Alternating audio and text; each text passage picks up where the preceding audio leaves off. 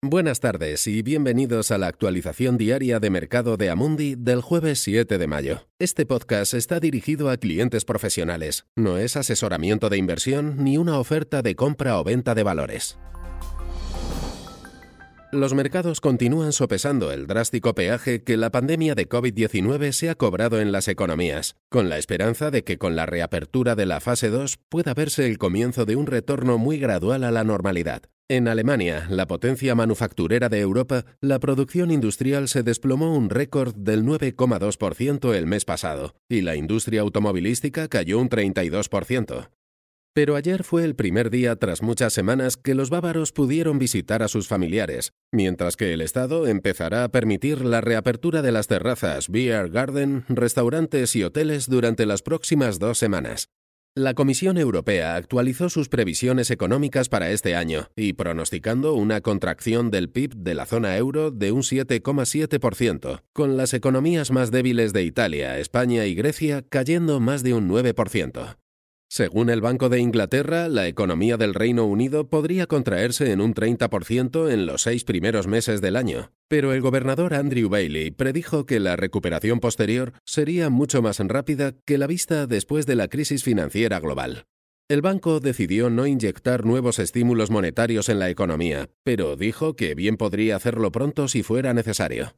En Estados Unidos, el informe de empleo de ADP para abril sitúa la pérdida de puestos de trabajo en 20,3 millones, lo que indica una tasa de desempleo de al menos el 16% cuando se publiquen estos datos mañana. Los sombríos datos de empleo supusieron un revés para Wall Street, donde el S&P 500 perdía terreno a última hora, cerrando el día un 0,7% abajo, en los 2.848 puntos. Comportamiento mixto para las bolsas asiáticas, aunque los mercados europeos y los futuros estadounidenses se muestran más fuertes. También hay un gran número de grandes compañías que están tomando medidas defensivas para contrarrestar los efectos de la pandemia en sus ventas, desde aumentar el capital y la deuda hasta suspender los dividendos y recortar el gasto de capital y nóminas. Cabe esperar que estas medidas, junto con un mayor estímulo por parte de los gobiernos y los bancos centrales, eviten grandes colapsos corporativos a medida que se relajan las restricciones de cierre en todo el mundo. Gracias por escuchar la actualización diaria del mercado de Amundi. Volvemos mañana. Este material está dirigido únicamente a inversores profesionales, incluidos los intermediarios financieros. No está destinado al público en general.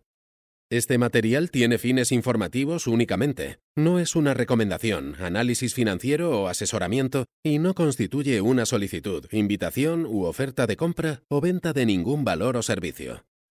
Documento publicado por Amundi, y salvo que se indique lo contrario, son opiniones de Amundi en la fecha de publicación. Estas opiniones están sujetas a cambios en cualquier momento y sin previo aviso en función de las condiciones del mercado y otras circunstancias, y no se puede garantizar que los países, los mercados o los sectores se comporten tal como se espera. Amundi no acepta ninguna responsabilidad, ya sea directa o indirecta, que pueda surgir del uso de la información contenida en este material. Amundi no se responsabiliza de ninguna decisión o inversión realizada sobre la base de la información contenida en este material.